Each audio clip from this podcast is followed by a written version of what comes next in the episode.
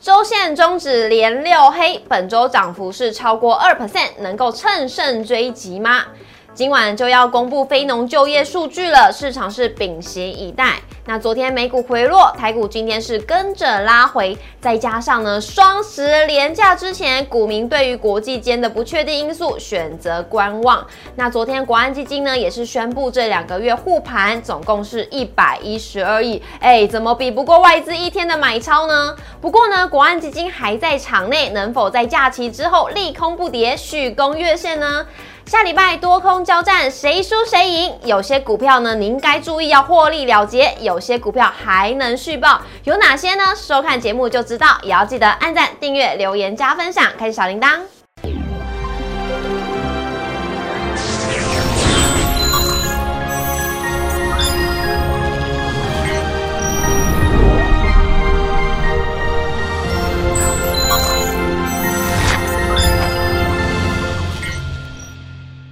股市的炒店，投资不断线。大家好，我是主持人 Coco。今天在我们节目现场呢，邀请到的就是大家的好朋友，已经暌违很久没有看到这位老师了，是谁呢？我们欢迎谢逸文谢老师，老师好。 Hello，Coco，所有的观众，大家好，我是谢一文。老师，你会唱黎明的歌吗？哦，会啊，今夜你会不会来？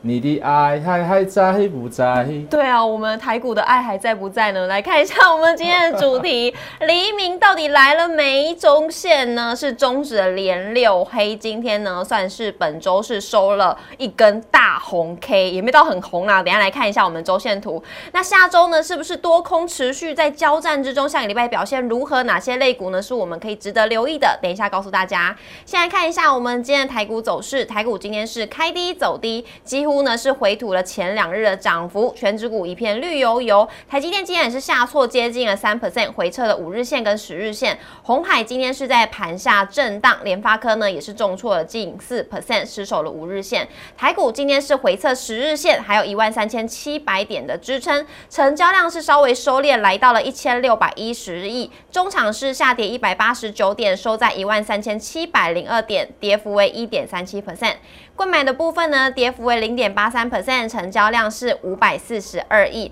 三大法人外资是卖超台股，今天是卖超九十二亿；投信是持续力挺台股，今天是买超十一亿，总合计为卖超一百一十七亿。老师这边呢，想要问您呢，我们用周线来看一下，是因为呢，我这边有帮大家圈了三个框框，那都是收红 K 的，是包括今天是涨幅，本周涨幅是二点零七 percent。是，那呢，以往呢，就是这个下跌段的时候，终于露出了一根红 K 的时候。涨幅后面都会开始有一点几个礼拜的涨势，那这一次呢，本周是涨二点零七 percent，比之前的涨幅还要多，有没有机会呢？未来几周就是涨不停呢？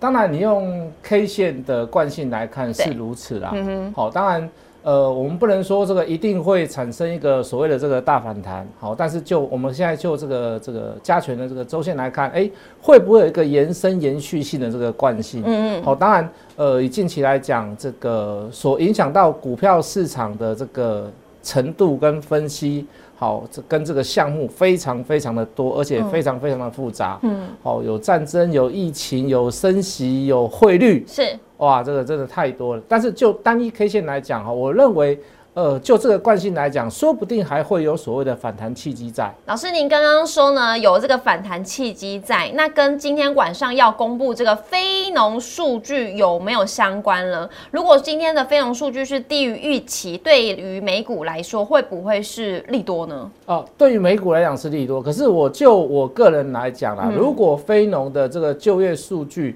低于预期的话，我认为对经济来讲是比较不好的。嗯，那所以我会把它解读为是这个利空。可是现在股票市场很奇怪啦，哦，就美股、台股都一样，利空反而会涨。好，那为什么呢？因为大家都会期望说，哎，会不会十一月份对，哎、就不会升三码了，甚至于不会升两码了，是甚至于只有升一码而已、嗯哦，所以因此而会大涨。嗯，哦，现在股市有点反向，这也是股票市场迷人跟触鼻的时候在的叠加，嗯你也干嘛就奇怪、啊？怎么是利空啊？怎么是会涨？很奇怪，可是没有什么没有什么奇怪的啦。好，我还是把它解读为利空。是嗯好，经济的这个就业数据不好，我当然是把它解读为利空。就我学这个经济投资来讲，对好、它是如此的解释。可是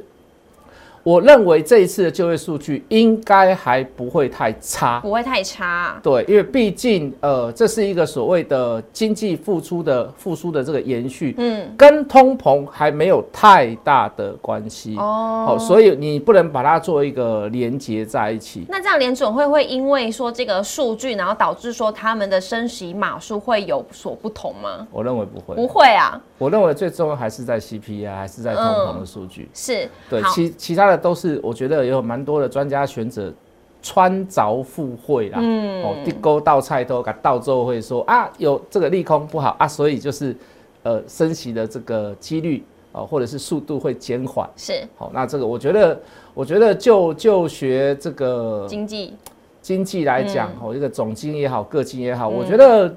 这比较是一件没有道理的事情嗯啊。嘿啦，好吗？那台股还是是不是要跟着美股来走呢？如果说美股现在是假设是走跌好了，回撤好嗯了，那台股呢？下个礼拜我们是不是可以逢低来承接？好，那你刚刚说看美股来走，除了看美股以外，看很多很多的数据以外，嗯，大家可以发现一个数据很贴近这个礼拜的盘面，嗯，好，看到这个礼拜一、呃礼拜二、礼拜礼拜礼拜二、礼拜三、礼拜四在反弹的过程当中，你会发现一件事，台币当下都是升值的，是的，台好，币可是是升值礼拜五今天跌下来，对，你会发现今天盘中大概收盘的时候是跌了一角多，嗯那完全是符合所谓的台币升值跟贬值。嗯那这当然，这个当然也关系到所谓的外资。好啊，那外资看到哎、这个台币升了，哎、对就回来买一点，嗯，好，那看到台币贬了，哎、就开始卖掉市场上的股票，再汇出嗯去，再汇出去一点。那你会发现，反而你刚刚所讲的，除了跟美股以外，我觉得跟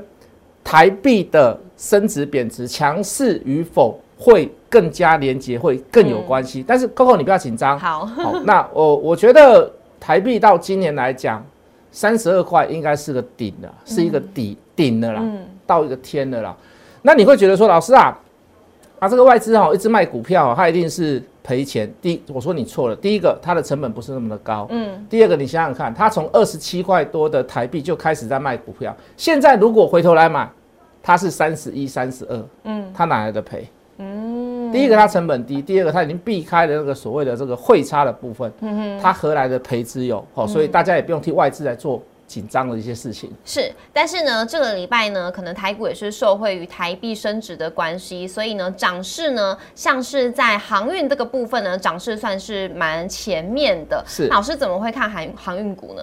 呃，海运类股还是受还是还是受限在于所谓的这个呃这个运价的问题。是那那我们知道说，哎、近期来讲有听到一个消息，就是说他们可能要减少所谓的这个船货运的班次。嗯，好，就是说我可能呃这个一个礼拜三趟，我可能变两趟。我举个例啦，嗯好，但是大家不要忘记，价格很难用所谓的这个货运的数量来去做一些所谓的逆转跟控制。哦好，我们大家教大家一个公式，获利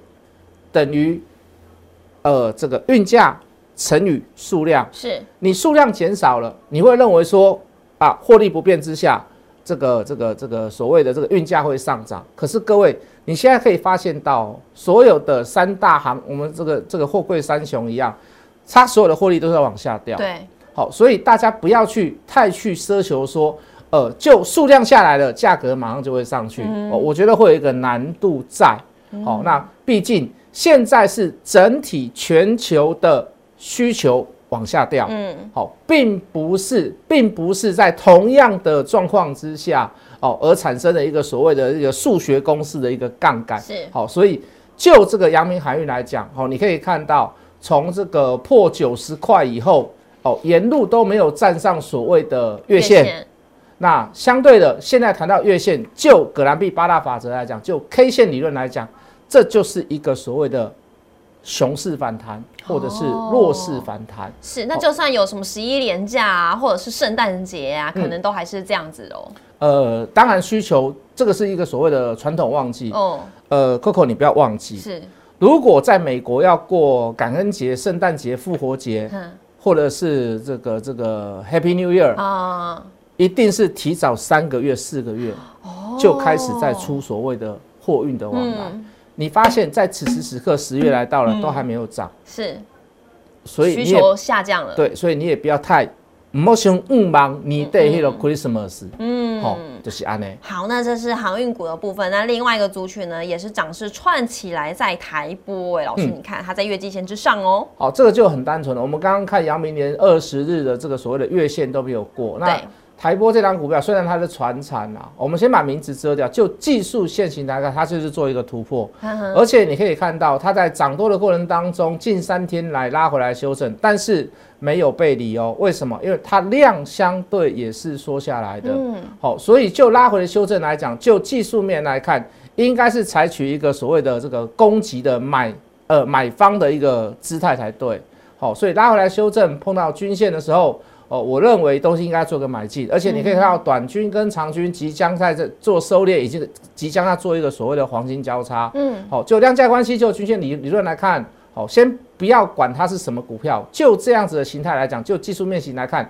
它就是一个所谓的买进讯号，是的而且会出现在下一周。哦，会出现在下一周哦，是大家好好把握一下。那另外一个族群呢，就是在汽车零组件了。老师看一下这个 T 位系这个部分，好，当然这个股票也是破了近期的低点之后拉起来，可是，在拉起来过程当中，大家有没有发现一件事，它没有什没有么太大的量，嗯，好，也就是说它量有增，但是它没有爆量。那就这样的形态来看，我都会认为说，如果你还是在寻找所谓的一些所谓的电动车，甚至是汽车零组件的股票，那这一档股票就是一个蛮好的选择，嗯，好，那虽然说现在的量不是那么大，可是你就可以在呃这个横向整理的过程当中，应该做一个所谓的分批买进的动作。哦好、当然是你想要现在去买这些像类似这样这样子的股票，或者是呃电动车的股票，或者是这样子的现行的股票，你势必就是要有一个所谓的长期抗战的一个想法跟准备是。是的，那关于电动车这一个主题呢，我们在下一个单元呢会跟大家来做分享，所以继续看下去哦。那老师，另外呢，因为我们刚刚讲了很多都是比较好的一些族群，但是呢，也有一些族群呢，在下个礼拜的时候要特别注意。我们来看一下下一档是亚洲藏寿司，因为呢，老师你记得十月十三号这一天呢，我们的国门就要顺利的解封了，是那这样子呢，像饭店啊、餐饮啊、观光这些族群，会不会就这样子结束了呢？呃，应该这么讲，我们从这一这一段时间来看，疫情真的是伤这些行业真的是非常非常的重。我是一个朋友在做这个导游，是，哦，他已经呃好几个月，还有好几个、好几个、好几个月都在家里吃自己了。是的，My father 就是这样， 哦真的哦我还是导游，所以以你可以看到，在这一波这个解封的过程当中，哈，许多的饭店啦、旅游啦、观光啦，好、这些股票势必上应该会动一波起来。嗯，好，那大家可以尽量去找到一些，就是说在这一段期间，呃，在营收这个不要说成长，在营收状况下没有掉很多的，嗯，哦，这个利润没有掉很多的那一些公司，对，好，那相对的，反而是在这一波解封的过程当中，它还不但是没有之前没有受害到，反而在这一波解封的过程当中，还会有那种受贿的一波。是事实上，我是比较看好所谓的国内饭店旅游啦。饭店吗？啊因为毕竟，嗯，以出国来讲，甚至于是比较少了。我们就看那个老爷资好本啊好了，因为那个藏寿司我没有吃过，所以我不能给你意 见。好好，的开玩笑的。好，这个老爷资本它是一个很老旧的饭店啊对，嗯我个人也去住过了。当然，它的这个最最重要的重点就是在温泉。是，对，好，那你可以看到，就量价关系来看，也一路从三字头来到了今天的五字头。嗯哼，好，今天盘中甚至有来到亮灯涨停板。嗯哼，好，可是下礼拜并不要去做一个追高的动作。哦最大的原因在于哪里呢？因为你可以看到，今天也是留了一个上影线，而且呃也爆出了近期的大量。对，好，那什么状况下可以买？拉回来修正红棒一半的时候，但是它处在量缩的过程当中，横向整理几天，是，要买再来买。哦，好，那什么状况是不能买呢？好，如果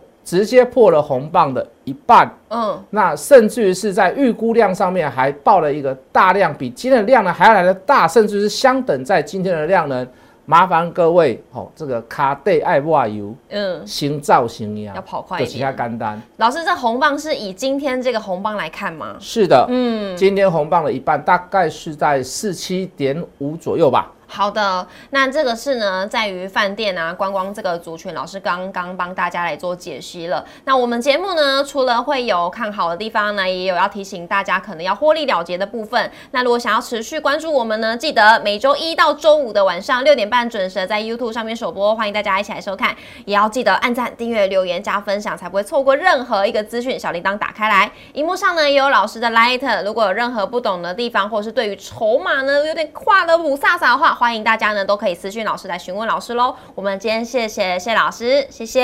谢谢 Coco，大周末家愉拜快拜。